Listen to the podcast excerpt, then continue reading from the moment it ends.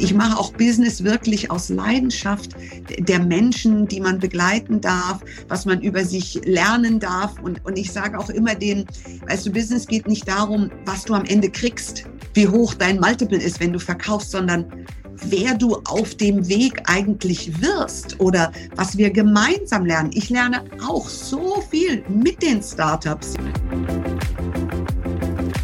Ich bin Alexa und ihr wundert euch sicher, was ich in einem Podcast mache.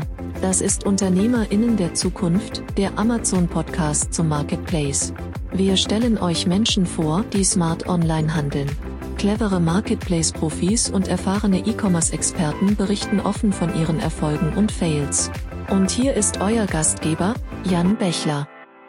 Herzlich willkommen zur nächsten Folge UnternehmerInnen der Zukunft. Meinen heutigen Gast muss ich gar nicht groß vorstellen. Wahrscheinlich hat äh, jeder von euch sie schon mal gesehen und oder von ihr gelesen. Sie ist nämlich unter anderem Jurorin in der Hülle der Löwen, ist außerdem selber sehr erfahrene Fernsehfrau, erfolgreiche Unternehmerin und wie sie eigentlich dahin gekommen ist, wie ihre Bilanz jetzt nach einigen Staffeln Höhle der Löwen aussieht und welche Rolle dabei eigentlich Amazon spielt.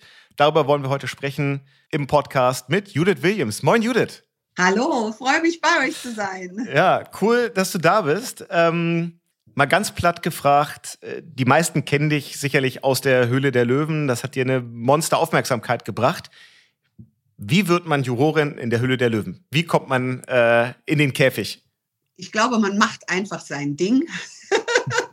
Und irgendwie sind die auf mich aufmerksam geworden. Äh, Aber mir hat das gar nicht so gepasst, muss ich ehrlich sagen, äh, weil ich gedacht habe, ach, sei erfolgreich und sprich nicht drüber, keiner merkt's, machst du dir keine Feinde. So lebt es sich natürlich wahnsinnig bequem.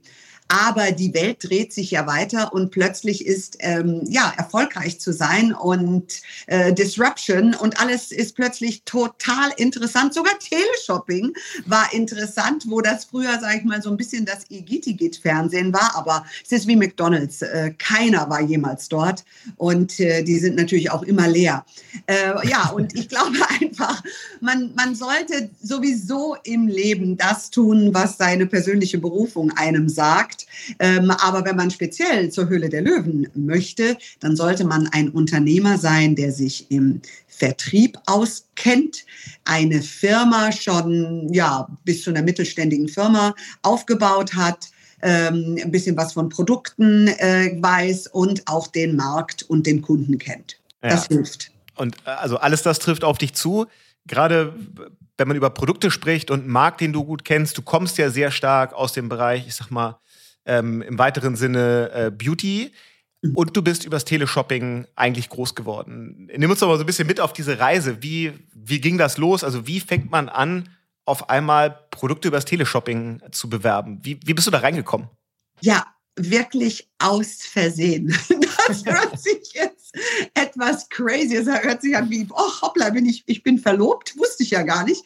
Nein, es war wirklich so, ich ähm, habe damals äh, über ein gesundheitliches Problem meine Stimme verloren und war ja eigentlich auf einer künstlerischen Laufbahn unterwegs und habe dann in dem Fitnessstudio, wo ich früher immer trainiert habe, angefangen, äh, Empfangsdame zu sein. Die hatten so einen so einen Job. Ich konnte also meine Miete nicht zahlen und habe zu meinen Eltern so ein bisschen weinerlich auf der Couch gesessen. Mein Vater hat einfach nur gesagt, du brauchst einen Job.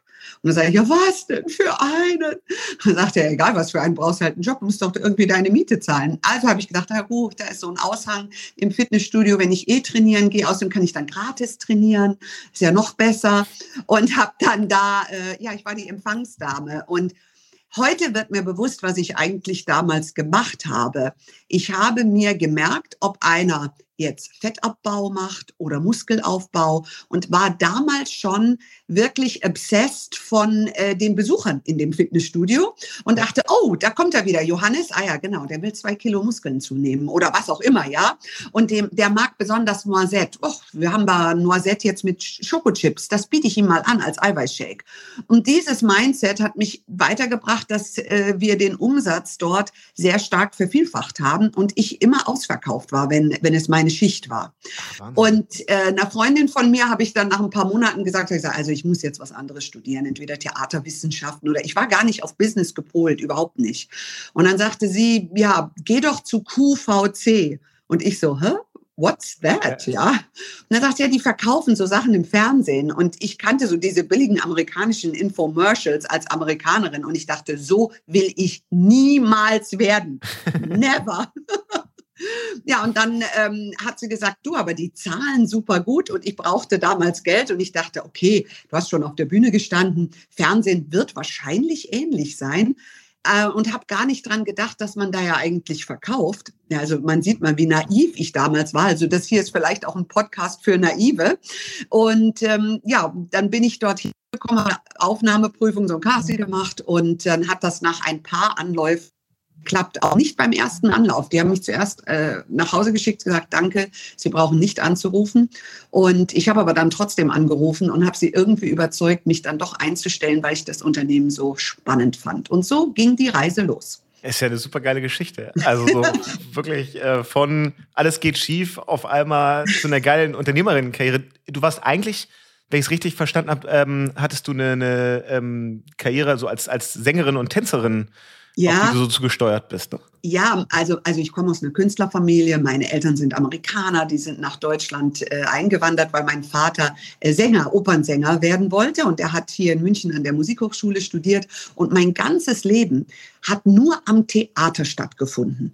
Also alles war über Ausdruck und der richtige Ton und äh, zu fühlen, zu spüren, was mir heute im Business sehr zugute kommt, vor allem in der Menschenführung. Und dann warst du da auf einmal ähm, vor der Kamera beim, beim Teleshopping und hast da ja wahrscheinlich alles an Produkten verkauft, was man halt so im Teleshopping äh, kaufen kann. Ja. Und hast das wahrscheinlich ganz, ganz gut gemacht und, und immer mehr. An dem Punkt ist man ja noch nicht Unternehmerin, sondern da ist man dann irgendwie hoffentlich gut bezahlte Moderatorin. Ja. Ähm, wann hat sich das denn gedreht, dass du irgendwie das Gefühl hattest, ey, ich kann da eigentlich mehr als jetzt hier äh, in Anführungsstrichen nur zu moderieren. Ich will noch unternehmerischer tätig werden? Ja, also ich, ich muss sagen, bei, bei QVC habe ich so viele verschiedene Menschen kennengelernt. Und durch die vielen Produkte, hinter jedem Produkt steht eine Company. Und das war eigentlich das, was mich so begeistert hat, waren diese Produkte und dass ich jetzt dafür verantwortlich bin, dem Produkt gerecht zu werden und es zu verkaufen und die Geschichte des Unternehmens dahinter hat mich wahnsinnig interessiert. Ich habe mich manchmal tagelang vorbereitet und die Gäste alle vorher schon angerufen, die wahrscheinlich gedacht haben, Mai, die Bekloppte, wir haben doch erst in einer Woche Sendung, aber ich wollte wissen und also ich, ich war einfach richtig, richtig hungrig. Und ähm, ich habe so für dieses Unterle äh, Unternehmen gebrannt. Und dann hat dort eine ähm, Programmchefin bei, bei QVC mir einen Satz gesagt, aber wissen Sie, Frau Williams, ist völlig egal, ob Sie hier arbeiten oder woanders. Sie sind nicht wichtig. Wow. Und ich war am Ende, ich brauchte den Job, ich brauchte das Geld, aber das saß so tief, dass ich wirklich dachte, okay, das ist dann nicht mehr mein, mein Hafen. Die Frau ist längst nicht mehr da. Aber das war mir so eine Lehre, weil äh, heute natürlich in der Mitarbeiterinnen und äh, Führen, Führung ist das so wichtig. Wir wollen äh, dass es einen Sinn macht, da zu sein. Und zu dem, just zu dem Moment rief quasi Georg Kofler an, der heute bei der Höhle der Löwen neben mir sitzt. Ich habe ihn zur Höhle der Löwen gebracht. Er wollte nämlich am Anfang nicht, aber ich habe ihn überredet, ich Anne K. und jetzt sitzt er da und findet es ganz toll, ja. ja. Aber er hat mich damals überredet, nach München zu wechseln und dann bin ich äh, zu HSE gekommen und da habe ich dann angefangen, nicht nur Produkte zu verkaufen, sondern Marken aufzubauen. Ich hatte damals als Verkäuferin mehr Mitspracherecht. Die hatten einen anderen Führungsstil. Ähm, der Georg hat die Moderatoren oder die Verkäufer sehr einbezogen und das fand ich toll. Und da habe ich immer mehr gelernt, hey, du kannst eine Marke aufbauen und hier was dazulernen. Und das habe ich dann für viele Marken getan getan und sie hinter den Kulissen äh, beraten, wie man verkauft. Und irgendwann mal habe ich gedacht, warum mache ich das eigentlich nicht für mich selbst? Ja. Und dann habe ich meine eigene Marke gegründet, was dann dazu äh, äh, natürlich kam, dass die Firma so stark gewachsen ist, dass ich gedacht habe, okay, wenn ich das für mich mache, warum machen wir das nicht für Marken, die wir ownen, wo vielleicht keine Personality dahinter steht? Heute machen wir White Label, heute machen wir alles Mögliche im gesamten Beauty-Bereich von Nahrungsergänzung bis bis. Aber meine Marke ist natürlich am sichtbarsten. Ja, klar, absolut. Und das hat dann auch dir so ein Boost gegeben, dass du dich quasi da als, als äh, Löwin qualifiziert hast? Ich meine, wenn man da investieren soll, dann braucht man ja auch ein bisschen, bisschen Firepower. Also man muss ja einfach auch Geld haben, dass man investieren kann. Also ich ja. höre da, hör da so raus, ähm, der Schritt hat dann für dich extrem gut funktioniert, auch wirtschaftlich. Ja, und es ist bei Hülle der Löwen gar nicht das erste Investment. Das richtige Geld brauchst du danach. Ja, also wenn da jemand reinkommt und sagt, er braucht jetzt 150.000 Euro und ist bereit, 10 Prozent abzugeben, das ist ja nur der erste Schritt. Du musst ja, ja dann dieses Unternehmen und, und die Herstellung der Produkte und den Vertrieb, das muss ja alles erstmal finanziert werden, vor allem je nachdem, welche Strategie man sich für das Unternehmen aussucht. Und äh, dann wird es eigentlich erst interessant, wenn die Sendung endet endet, geht für uns natürlich die Arbeit, die Due Diligence geht los, ähm, ja, die Produktweiterentwicklung, der Vertrieb, die ganze Strategie. Das ist dann das, das Spannende. Aber ich hatte äh, schon einige Startups, wo wir sehr schöne Exits hatten. Und ja, Bitterliebe ist eines davon. Da bin ich aber auch noch drin. Da sind wir mit der Start Now äh, noch drin, mit einem weiteren Investor hier aus München. Und ja, das macht wahnsinnig viel Spaß. Ja, Bitterliebe hatte ich auch gesehen, das ist ja sogar, glaube ich, im zweistelligen Millionenbereich verkauft ja. worden, ne? Und das nach einem Jahr. Ja, Wahnsinn. Wie viel, ja. wie viel Prozent hattest du damals? Wir hatten 30 und wir haben jetzt noch 10. Okay, wow. Aber mhm. dann hat es sich ja auf jeden Fall gelohnt. Mhm. Wie viele Investments hast du so ungefähr jetzt gemacht in der Hülle der Löwen? In der, ach, insgesamt in den zehn Jahren. Oh, da müsste ich aber jetzt wirklich rechnen. Ich kann vielleicht grundsätzlich sagen, ähm, ich bin nicht der Typ, der ganz, ganz viele macht, sondern mir ist wirklich an der Langzeitstrategie sehr, sehr gelegen. Und ich bin auch kein Fan davon zu sagen, über Nacht muss dieses Produkt überall stehen. Der Ralf und ich, wir streiten uns ja da immer. Ja. Das sieht man vielleicht. Aber es ist einfach eine andere Strategie. Ähm, das ist ganz klar. Wenn ich, wenn ich einen, einen, Gründer habe, der keine eigene Fertigung, der kein eigenes Team aufbauen kann, es ist nur ein Produkt, dann äh, muss es überall sein und dann kann ich auch einen Lizenzvertrag machen und dann ist das 100 Prozent genau das Richtige und der richtige Weg. Wenn du aber sagst, du willst wirklich eine Firma aufbauen, dann ist die Strategie natürlich eine ganz andere und eine Marke aufbauen. In dem Sinne, beide Wege sind hervorragend.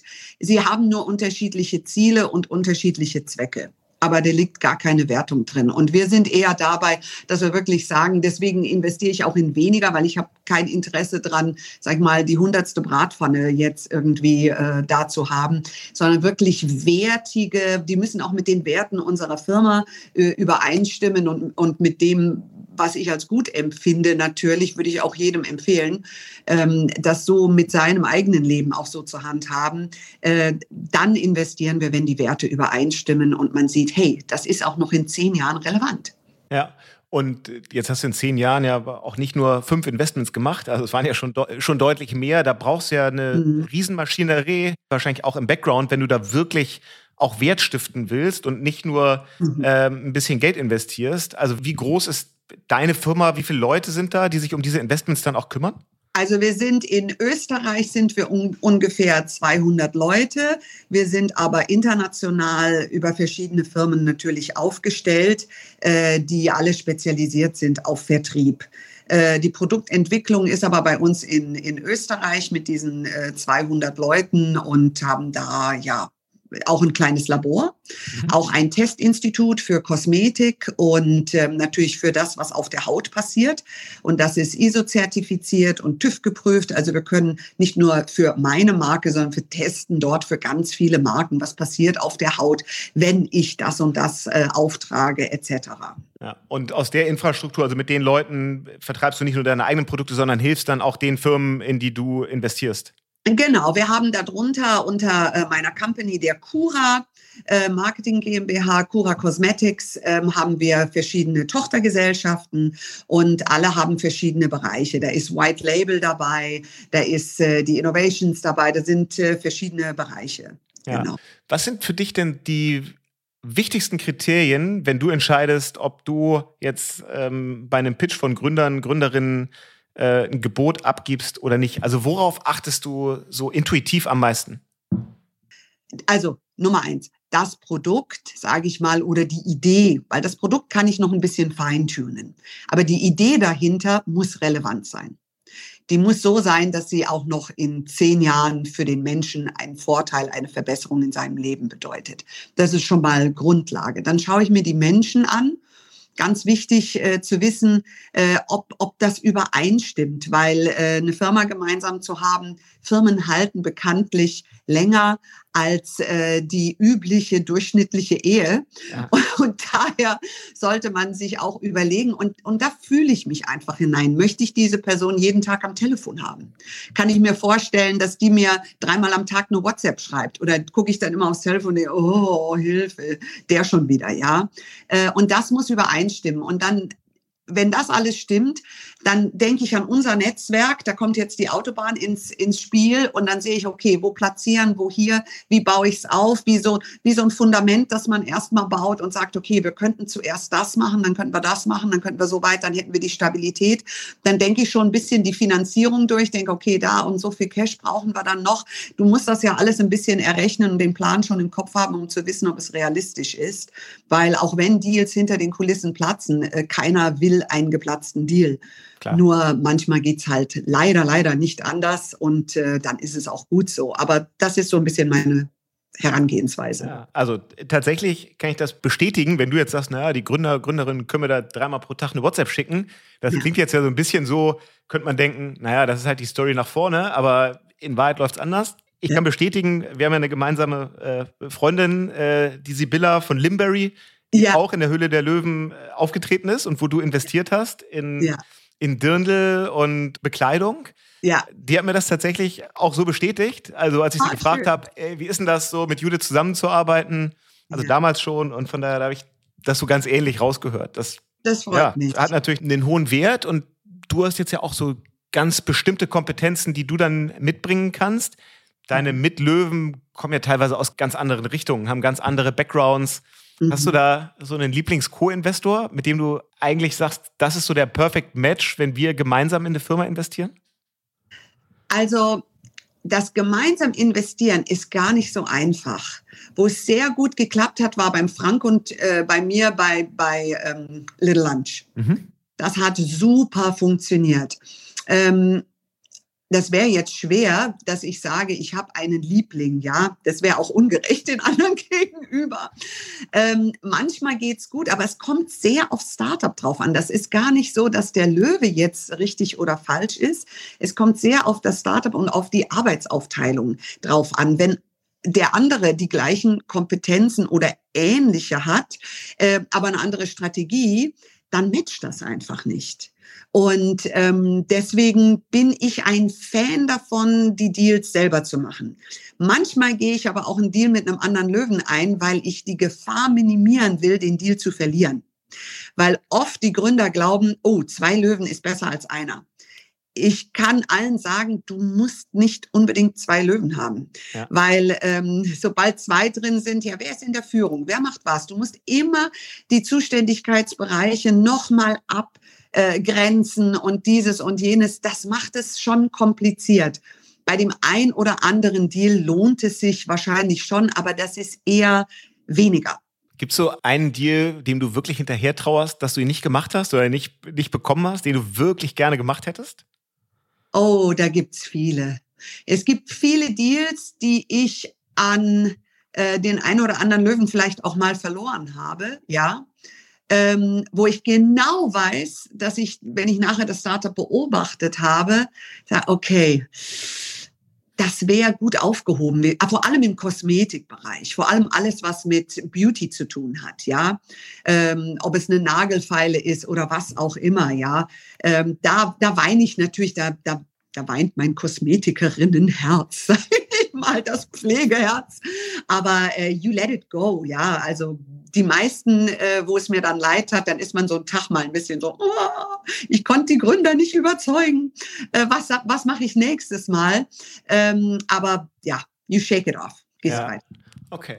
Lass uns mal ein bisschen über Amazon reden. Wir selber haben bei uns bei, bei Fink 3 auch ein, zwei Kunden, die ursprünglich mal aus der Höhle der Löwen äh, hervorgekommen sind. Und da haben wir dann natürlich immer gesehen, also es ist ja immer der spannende Moment, ne? jetzt ist der Tag der Ausstrahlung. Und du kannst dann ja Sekunden genau verfolgen, was passiert eigentlich an Umsatz und an Verkäufen, äh, während der Pitch läuft und während ja. die Gründer, Gründerinnen dann auf einmal vor euch stehen. Und das ist ja, also ist ja Wahnsinn, wie das durchschlägt. Ne? Eins ja. zu eins, also äh, von daher ist da ja schon ein ganz direkter Kanal, der zeigt, wie unmittelbar das dann in, in Sales of Amazon konvertiert. Mhm. Wenn du jetzt mal so ein bisschen größer guckst über deine Investments, die du gemacht hast, mhm. wie seht ihr den Kanal Amazon? Ist das für euch so der dominante Kanal oder sagt ihr, wir versuchen eigentlich viel auch äh, im eigenen Online-Shop stattfinden zu lassen? Oder ist eher so eine Strategie für viele Produkte auch, die dann doch in den physischen Handel zu, zu bringen? Mhm. Wo steht Amazon da so für euch als Kanal? Also Amazon steht für uns an oberster Stelle. Das hat einfach natürlich mit E-Commerce zu tun. Wenn du da nicht stattfindest, dann muss der Grund schon ein ganz, ganz klarer, schlüssiger Grund sein, wieso, ja, und warum. Natürlich die Webshops von den äh, eigenen, äh, äh ja, de, der eigene Webshop ist natürlich auch immer wichtig. Aber Amazon ist einfach wahnsinnig wichtig heutzutage. Also das ist, es ist undenkbar, das nicht zu machen. Ich weiß auch jetzt keinen einzigen Fall, wo wir gesagt haben, wir gehen nicht zu Amazon. Wir hatten nie einen Grund, nicht hinzugehen. Und verkauft ihr also viele deiner Beteiligungen dann relativ schnell auch international oder ist es dann doch immer so, dass so dieser Push, weil man halt in Deutschland äh, im Fernsehen zu sehen war und da dann relativ schnell Aufmerksamkeit erzeugt, ist das mhm. immer erstmal so der Kernmarkt, äh, auf den ihr euch dann fokussiert? Also wenn man sich zum Beispiel jetzt mal die Strategie, die wir bei äh, Bitterliebe hatten, äh, anschaut. Wir haben DM gemacht, was ganz wichtig ist für Sichtbarkeit, so viel Trust, so nah am Kunden. Das tut der Marke Bitterliebe gut. Wir haben Amazon gemacht. Du kriegst auch wieder diese höchste Sichtbarkeit und es ist natürlich äh, sehr bequem dort zu bestellen. Ähm, aber jetzt, wo wir überall, wir sind äh, bei Rossmann etc., Bitterliebe ist wirklich zu einer Marke im Markt geworden. Das heißt aber nicht gleich, dass es in jedem Land dieser Welt Bitterstoffe wirklich auch der Kultur des Landes entsprechen. Und somit, natürlich jeder Gründer träumt davon, sofort international zu gehen. Aber ich bin ein Fan davon, deine Hausaufgaben erst mit dem eigenen Land zu machen und da wirklich schon mal äh, Market Shares zu gewinnen und zu sagen, hey, das haben wir aber gut hinbekommen. Und dann hast du auch die Substanz, um zu sagen, okay, ich schaue mir jetzt mal andere Länder an, wie ticken denn da die Kunden? Weil letztendlich entscheidet es der Kunde. Meine Vorbereitung kann noch so gut sein, aber ob jetzt in Asien, sage ich mal, die gerne Bitterstoffe äh, essen oder nicht ja. ähm, und Verdauungsprobleme haben und Zuckerhunger, die, die süßen äh, Zunge sozusagen haben, äh, das muss man dann wirklich genau recherchieren. Aber natürlich gehen wir international. Das das, haben wir zuvor auch gemacht. Und ähm, wir werden mit Bitterliebe auch ganz sicher, das ist schon in Planung, äh, international gehen. Ja, ist das so, dass ihr dann auch das Bespielen von solchen Marktplätzen zentral organisiert, weil ihr sagt, es ist ja viel schlauer, wenn wir das für alle unsere Beteiligungen zentral dieses Wissen aufbauen und dann managen? Oder macht Bitterliebe das selber und Limberry macht selber und die anderen Beteiligungen machen das auch jeder für sich. Weil man würde ja denken, dass es total mhm. naheliegend wäre, da auch irgendwie Wissen zu bündeln, damit mhm. alle davon profitieren. Das ist eine sehr gute Frage, weil äh, das gehört ja dann zur Business Intelligence. Und die Frage ist, wem gehört diese Business Intelligence? Wenn ja. ich das jetzt für alle meine Startups bündle, dann wird das mein Multiple, zu dem ich das Startup dann verkaufe, natürlich schmälern, weil die Business Intelligence ich nicht bei Bitterliebe aufgebaut habe. Was wir deswegen machen, ist, ähm, es ist wirklich von Startup zu Startup unterschiedlich, weil wir haben mit Menschen zu tun. Eine Firma ist nur so gut oder so weit oder hat jene Farben, die der Mensch mit hineinbringt. Und äh, das ist völlig wertfrei. Und da ist eigentlich immer die Frage, wie dienen wir als Investor den Gründern am besten? Was sind deren Ziele? Wenn deren Ziel ein Exit ist, dann machen wir das wenn die sagen, dann helfen wir denen, ja, mit, mit all dem, was wir gerade besprochen haben. Aber ähm, wenn die jetzt sagen, hm, nee, das ist, das soll unsere Family Company werden und wir wollen das noch die 20 Jahre äh, halten etc., dann müssen wir drüber sprechen, wie das aussieht und wie schnell, weil du musst schon schnell am Markt sein. Du darfst nicht zu langsam wachsen, weil sonst wirst du untergespült von den vielen Wellen jetzt gerade in diesem sehr volatilen und sehr abwechslungsreichen Markt. Aber wir versuchen das immer sehr stark an die Menschen, die das Unternehmen führen, die die Idee hatten, die sich uns anvertrauen, ja, das, das finde ich extrem wichtig. Und da ist für mich das Geld und nicht überall zu stehen gar nicht so sehr im, im Vordergrund, sondern ich mache auch Business wirklich aus, aus Leidenschaft der Menschen, die man begleiten darf, was man über sich lernen darf. Und, und ich sage auch immer den, weißt du, Business geht nicht darum, was du am Ende kriegst, wie hoch dein Multiple ist, wenn du verkaufst, sondern wer du auf dem Weg eigentlich wirst oder was wir gemeinsam lernen. Ich lerne auch so viel mit den Startups, ja. Äh, Little Lunch, unser erstes ähm, Food Startup, haben der Frank und ich uns angeschaut. Ich habe noch nie eine Suppe verkauft, habe ich zu ihm gesagt. Und der so, ich auch nicht. Ich kenne kein Schwein bei Edeka. Ich auch nicht. Okay, du machst Rewe, ich rufe bei Edeka an. Okay, und dann haben wir uns das aufgeteilt, ja. Und irgendwie hat's geklappt. Also es wird dann schon, man lernt gemeinsam voneinander. Und das ist das Spannende. Das ist auch das Wertvolle am Unternehmer sein. Und da finde ich, hat Amazon einfach ausnahmslos die besten Programme äh, für alle, die mit Amazon zusammenarbeiten. Ähm, und da haben wir so viel profitiert für die Gründer, äh, zu lernen, wie verkauft man auf Amazon und, und, und wie schaffe ich den Digital Change. Ja, und jetzt arbeitest du ja ganz viel mit, mit jungen Gründerinnen, jungen Gründern zusammen, die alle wahnsinnig geile, disruptive Ideen haben. Wie schlägt das denn vielleicht auch auf dein eigentliches, sag ich mal, Kerngeschäft, nämlich deine eigenen Produkte unter deiner eigenen Brand durch? Also wie mhm. findet da vielleicht auch so ein Transfer in die andere Richtung statt, dass nicht nur du den Gründern hilfst, sondern mhm. die auch dir? Ja, es ist definitiv eine gegenseitige Inspiration.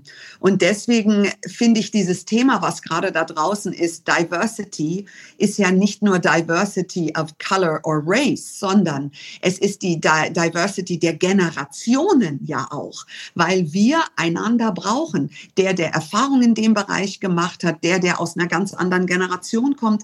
Wir alle profitieren voneinander und wenn das Mindset dahinter ist, ähm, füreinander da zu sein und äh, alles, was man hat, ohne Konkurrenz in irgendeiner Form äh, äh, zu haben. Ich, ich muss der Erste sein. Das finde ich, glaube ich, das Aller, Allerschönste an der heutigen Zeit, in diesem gesamten Mindset, dass wir irgendwie kapiert haben, klar, es gibt Konkurrenz, das ist sicher, aber es ist Platz da für alle und konzentriere dich auf deine Kernkompetenzen und auf das, was du bist.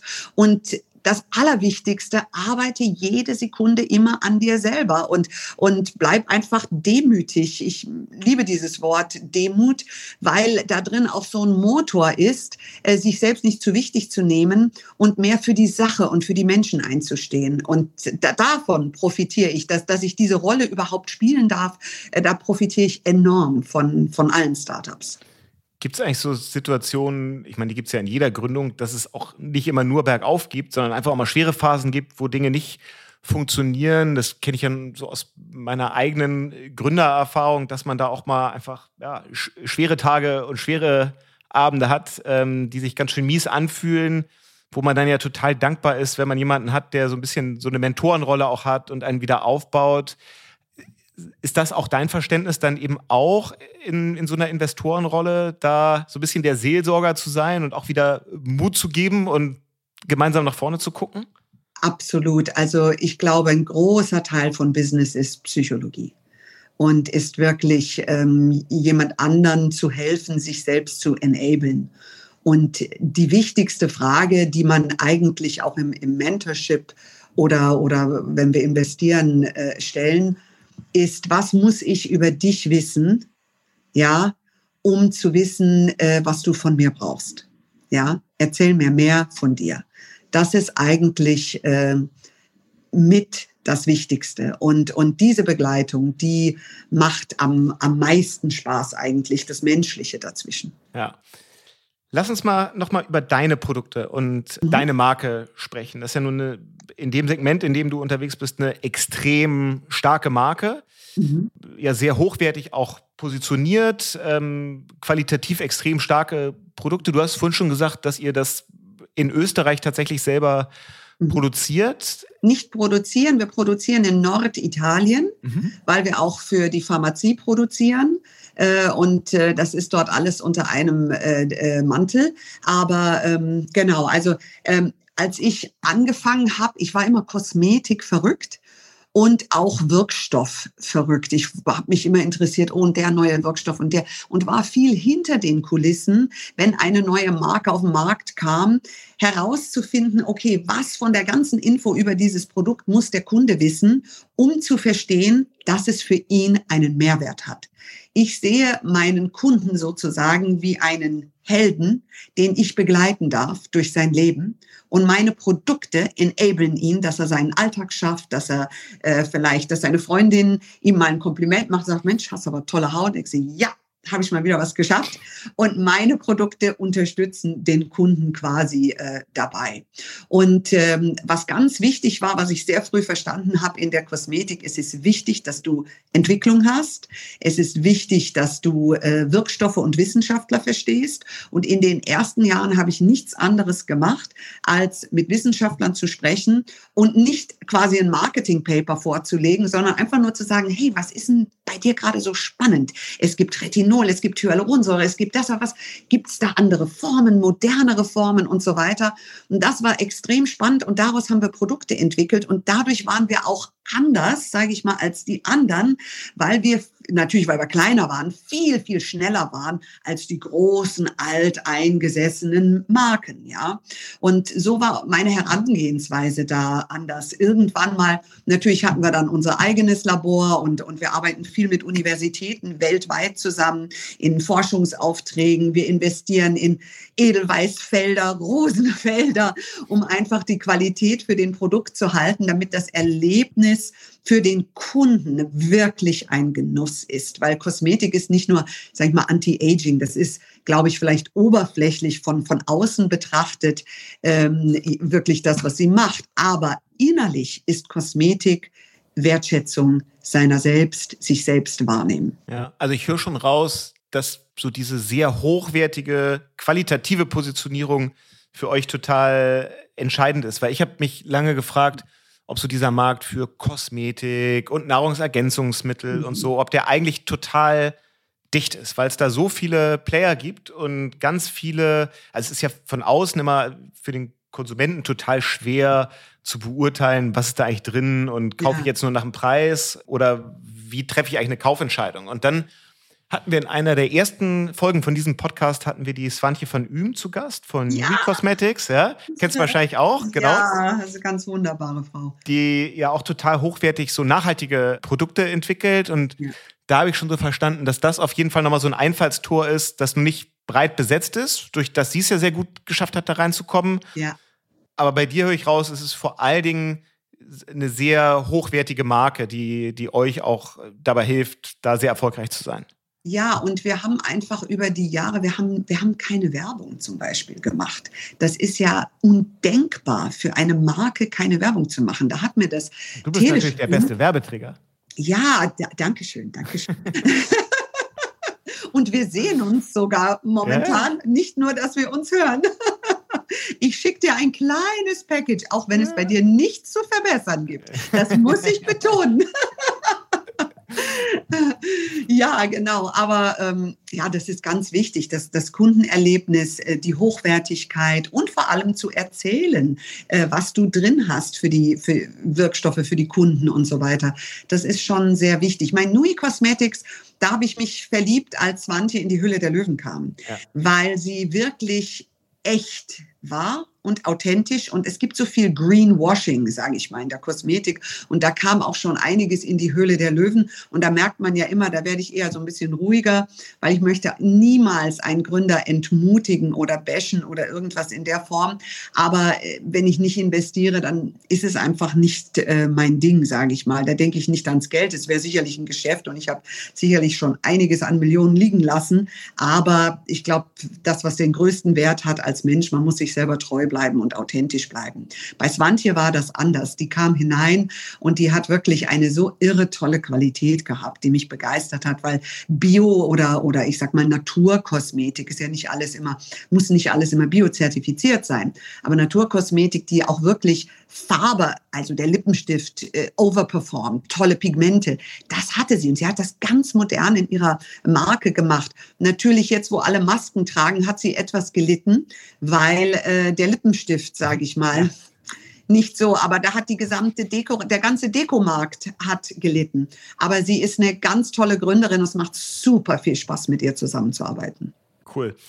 Jetzt kommst du ja, haben wir schon drüber gesprochen, aus dem Teleshopping. Ähm, mhm. Gleichzeitig verkaufst du heute deine eigene Marke und die Marken, an denen du beteiligt bist, ja sehr viel übers E-Commerce. Mhm. Und was man ja sieht, ist, dass du diese beiden Welten gerade irgendwie zusammenwachsen. Also, wenn ja. man sich mal anguckt, ein Douglas zum Beispiel, für, für dich ja wahrscheinlich ein extrem wichtiger Kanal, mhm. macht wahnsinnig viel so im Bereich Shoppable Video. Ähm, ja. Andere Plattformen entwickeln da eigene Lösungen.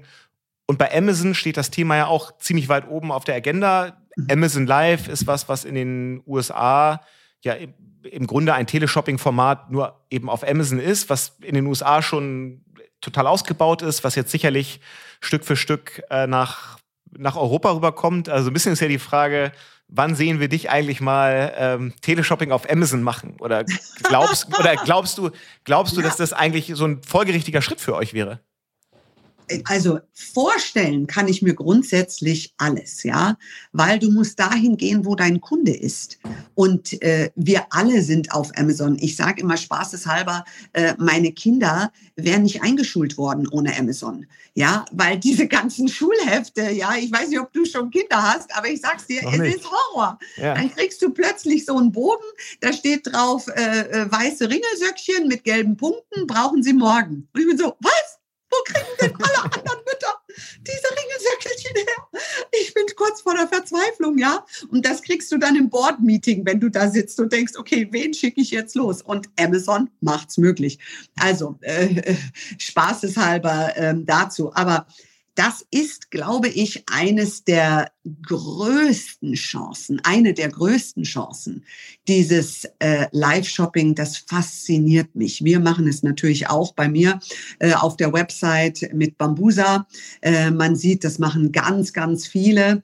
Äh, wir werden jetzt sicherlich auch draußen in den verschiedenen äh, äh Drogeriemärkten das auch äh, wahrscheinlich sehen extrem spannend, weil it brings your product to life.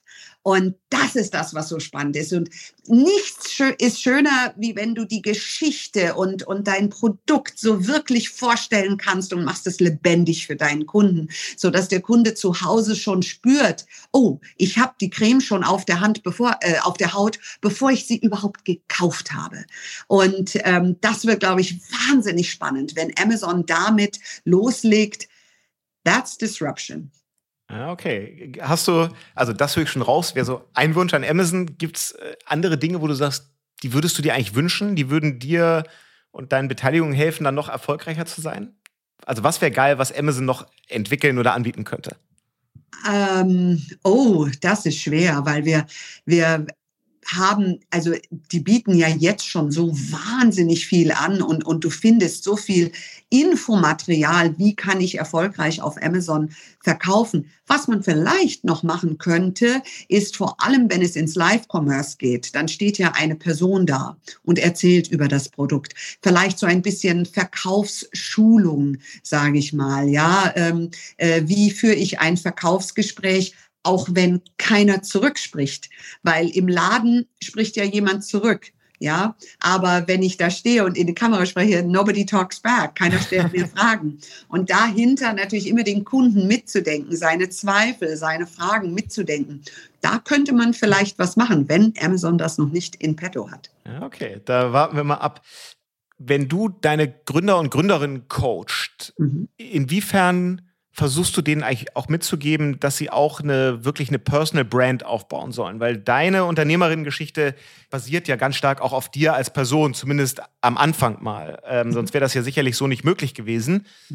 Und einige Köpfe in der deutschen Gründer, Gründerinnen-Szene sind da extrem stark unterwegs. Mhm. Frank macht es ja auch mhm. wie ein Verrückter und extrem erfolgreich. Mhm. Und gleichzeitig gibt es ja ganz viele super erfolgreiche Gründer, die sagen, ich brauche das gar nicht oder ich will das nicht, ich bin da total defensiv. Glaubst du, ein Gründer sollte auch an dem Thema irgendwie immer arbeiten, weil das wirklich ähm, erfolgskritisch ist? Ähm, du weißt ja, ich bin Amerikanerin. Wir tun uns damit, glaube ich, ein bisschen leichter. Ja, in meinem Herzen ist aber auch so viel Deutsches, weil ich hier geboren und hier aufgewachsen bin. Auch wenn ich keinen deutschen Pass habe, ich fühle mich, wenn ich darf, ein kleines bisschen deutsch, auch wenn ich keinen Pass habe. Aber ähm, ich, ich verstehe, dass, dass der ein oder andere dann wirklich überlegt, oh, Personality Brand, muss ich so sichtbar sein? Es ist nicht etwas für jeden, sage ich mal. Du musst die Personality dahinter haben und es bringt gar nichts, sich zu quälen. Ähm, ich kann nur sagen, ich bin nicht immer so ein Performer gewesen wie heute, wie es heute erscheint. Ich war als Kind wahnsinnig schüchtern, mich nicht getraut, das Eis zu kaufen oder was. Und meine Mutter hat immer gesagt, come on, go girl, go, go girl. Deswegen heißt mein Podcast auch so. Wenn ich mich nicht getraut habe, zum Bäcker zu gehen, oh, come on, warum hast du Angst vor Bäcker? Ja, der guckt mich immer so böse an oder was auch immer, ja. Also, ähm, man muss über sich hinauswachsen. Es gibt Marken, wo es extrem förderlich ist, ähm, sichtbarer zu sein als Gründer. Und da würde ich immer empfehlen, äh, sei deine eigene Personality Brand. Und für jeden von uns in, in der Arbeitswelt, so schnell wie die sich entwickelt, ja, der Mitarbeiter entwickelt sich, ja, oder die Mitarbeiterin äh, entwickelt sich ja viel mehr wie zu einem Mini-Unternehmen in einem Unternehmen. Und ähm, da ist es schon empfehlenswert zu überlegen, wofür stehe ich, wer bin ich, was ist die Sinnhaftigkeit hinter mir. Und ähm, das bringt einen automatisch auf den Weg zu sich selbst, zu seiner inneren Fülle. Wodurch wächst meine innere Fülle? Welche Aufgaben machen mir Freude? Und, und wo kann ich mich ausbreiten? Wo ist meine Spielwiese? Das ist, glaube ich, eine der, der Hauptaufgaben in, in unserem Leben. Und häufig ist es dann so, dass die Personality Brand mit dem, was du zu sagen und beizutragen hast in diesem Leben, ähm, damit automatisch wächst und sichtbar wird. Und dann musst du es nur noch aufräumen und sagen, okay, jetzt muss ich mich ein bisschen entscheiden, weil sonst hat man Kraut und Rüben. ja.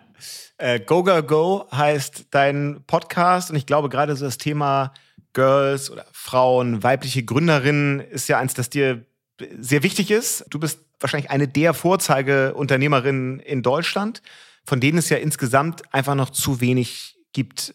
Investierst du besonders gerne in weibliche Gründerteams oder was muss sich eigentlich ändern, so aus deiner Sicht, damit wir noch mehr Frauen als Unternehmerinnen sehen?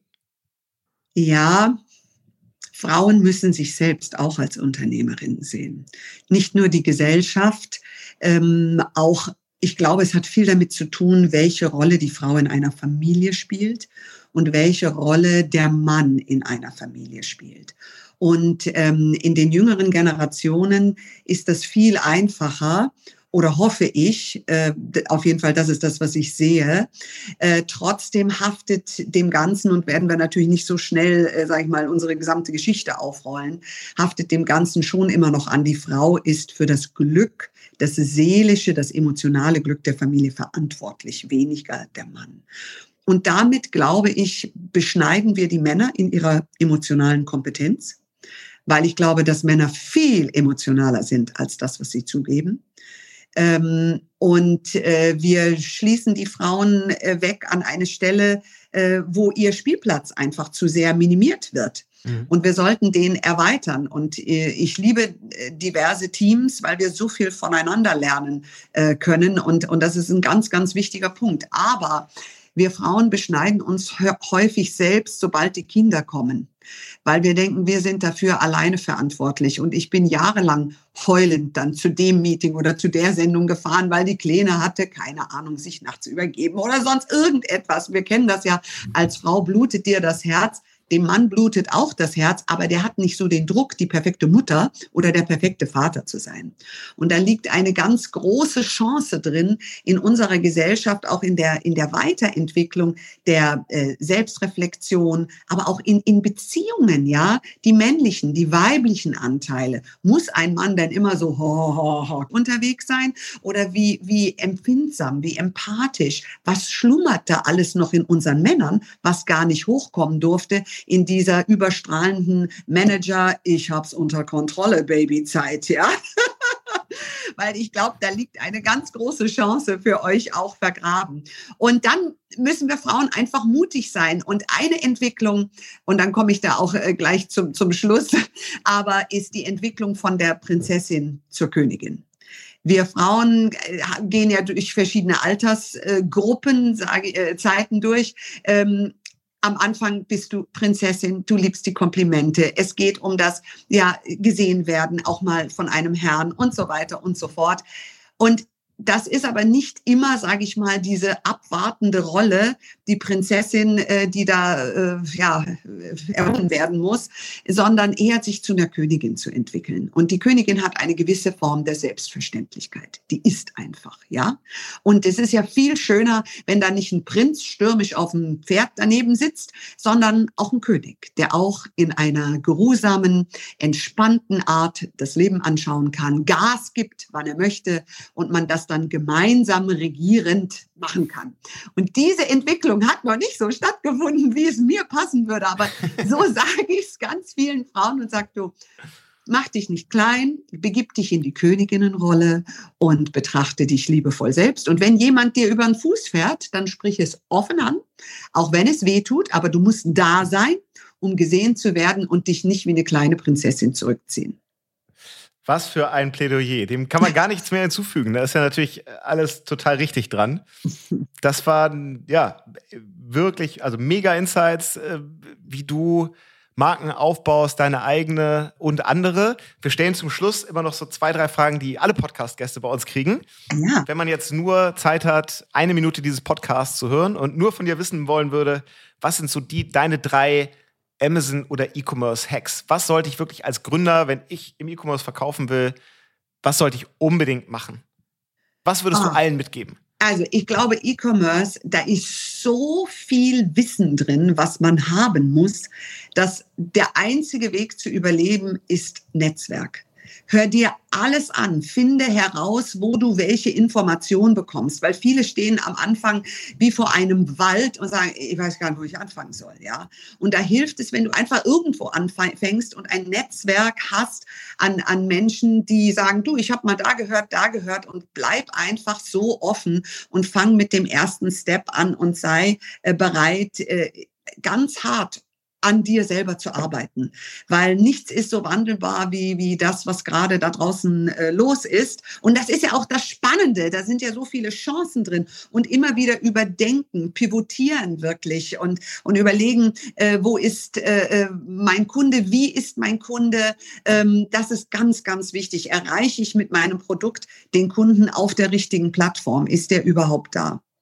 Klasse. Also uns hast du auf jeden Fall erreicht in der letzten Dreiviertelstunde mit, mit deinen Erfahrungen. Vielen Dank, Judith, dass du dir die Zeit genommen hast. Wir wissen, die ist natürlich immer, immer knapp. Äh, du hast da viele hundert Leute, um die du dich kümmern müsst, viele Beteiligungen, von denen wir ganz sicher von der einen oder anderen noch Großes hören werden.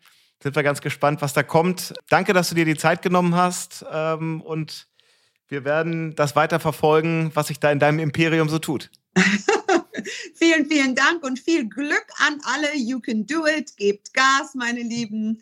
This life is absolutely beautiful and worth it. Sehr schön. Alle Infos zu dem Podcast, auch nochmal der Link zu den anderen Folgen, zum Beispiel mit ähm, der Swantje van Üben und den äh, anderen Gästen, die wir schon hatten, gibt es natürlich unter amazon.de slash podcast. Und da, wo es Podcast gibt, können wir sicherlich auch nochmal äh, deinen eigenen Podcast verlinken. Und dann hören wir uns bald wieder. Danke, Judith Williams. Ciao, ciao. Ich danke dir. Das war UnternehmerInnen der Zukunft, der Amazon-Podcast zum Marketplace. Weitere Informationen zum Podcast und unseren Gästen findet ihr auf www.amazon.de/podcast. Bis zum nächsten Mal.